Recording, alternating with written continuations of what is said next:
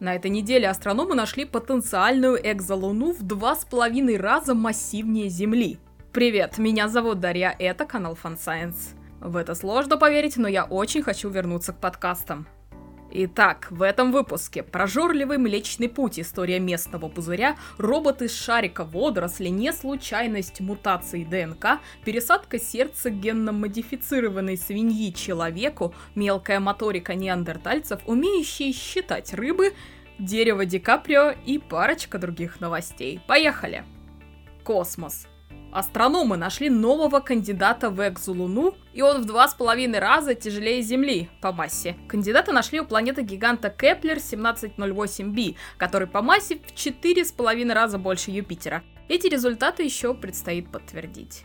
У нашей галактики есть спутники шаровые скопления, некоторые из которых расположены в неправильных, в кавычках, местах, что указывает на то, что наша галактика подхватила их по пути. Также в нашей галактике есть звезды, которые вращаются против шерсти, не так, как вся галактика, а у некоторых из них еще и очень необычные орбиты. Конечно, астрономы очень заинтересованы в изучении истории этих слияний с другими галактиками. И вот оказалось, что последнее крупное столкновение произошло около 8-10 миллиардов миллиардов лет назад. Слияние дало Млечному Пути нынешние 20% от массы ее нынешней темной материи и 50% от массы ее звездного гала. Многие эти звезды вращаются в другом направлении, что позволяет выдвинуть предположение, что галактика, с которой мы столкнулись, под названием Гая Колбаса Энцелад, вращалась в другом направлении. Такое название она получила по имени греческой богини Гаи и ее сына Энцелада, а колбаса попала в название, потому что на графиках астрономов часть объектов из этой древней галактики дала фигуру по форме напоминающую колбасу. Солнечная система сидит в центре гигантского пузыря межзвездной пустоты диаметром в тысячу световых лет. Его называют местным пузырем, и ученые знают о нем уже полвека. А теперь удалось смоделировать, когда и как мог образоваться этот местный пузырь. Судя по данным Гая, ну конечно же, пузырь начал образовываться около 14,4 миллиона лет назад с периода активного звездообразования. Массивные звезды вскоре умерли, взорвались сверхновыми. По расчетам пузырь образовали 15 сверхновых, взорвавшихся за несколько миллионов лет. Почему же Солнечная система находится в его центре? А, случайно. Мы были относительно далеко от военных действий, когда сверхновые взрывались, а за прошедшие миллионы лет долетели до центра. А еще через 8 миллионов лет мы подлетим к другой границе пузыря, правда, к тому моменту, скорее всего, пузырь уже рассосется и смешается с окружающим пространством. Марсоход Perseverance приостановил процесс отбора проб марсианского грунта на неопределенный срок. В механизм попали фрагменты породы, и теперь аппарат не может запечатывать трубки с керном. К счастью, инженеры это предусмотрели, так что программа продолжится, когда из механизма удалят все обломки. Спойлер, это произошло сегодня, 24 января.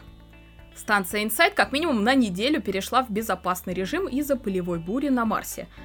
Европейское космическое агентство одобрило постройку космической обсерватории Плато. Ожидается, что она отправится в космос в 2026 году и за 4 года успеет пронаблюдать более 200 тысяч звезд, изучая их свойства и экзопланеты. Это будет космическая обсерватория среднего класса, главный инструмент которой будет состоять из 26 телескопов-рефракторов диаметром 12 сантиметров каждый. В 2023 году будет проведен критический анализ конструкции плата, после чего начнется его окончательная сборка. Летать будет вокруг второй точки Лагранжа, куда уже долетел Джеймс Уэбб в компании с Гая и Спектр РГ.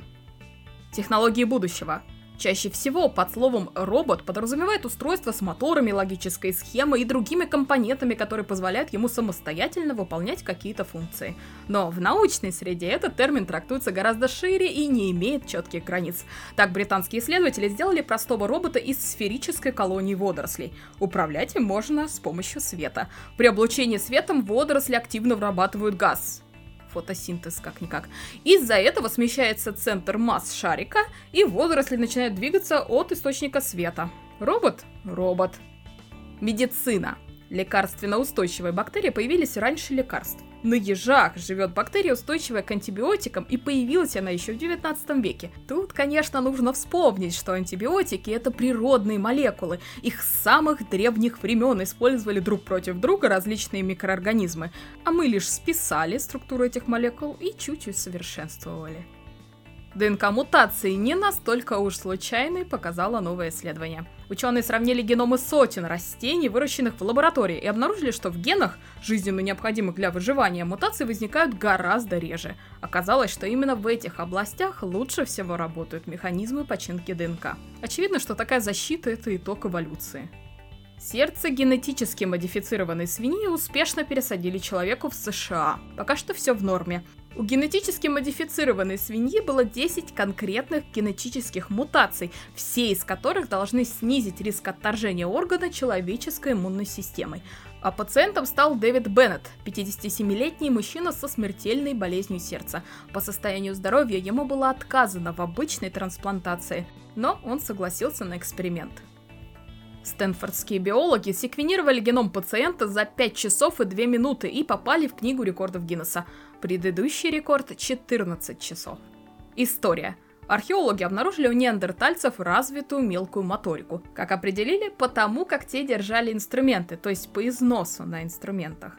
Оказалось, они делали это тремя пальцами. Если вам интересно посмотреть, как именно это выглядело, то загляните в текстовую версию дайджеста. Ученые сфотографировали, как они думают, неандертальцы держали эти инструменты. Ученые нашли у детских древнеегипетских мумий следы гнойных инфекций, а у одной из них еще и повязку. Так впервые подтвердилось, что египтяне использовали повязки для борьбы с инфекционными заболеваниями. В Хакасии раскопали курган с погребениями трех археологических культур. Афанасьевской культуры, это энеолит и ранняя бронза, Тагарской и Тессинской культуры, это поздняя бронза и раннее железо.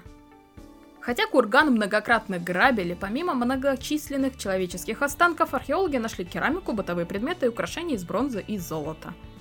Вряд ли вы слышали, что на планете есть письменность, развитие которой задокументировано с самых ее истоков – 1834 года – Речь о либерийской письменности языка ваи. Ученые изучили ее и пришли к выводу, что визуальная сложность была полезна для зарождающейся системы письма. Так письменность проще учить, то есть это были прям демонстративные, понятные рисунки. Но со временем визуальная сложность начинает мешать чтению и письму, и знаки упрощаются в привычные нам буквы или их аналоги.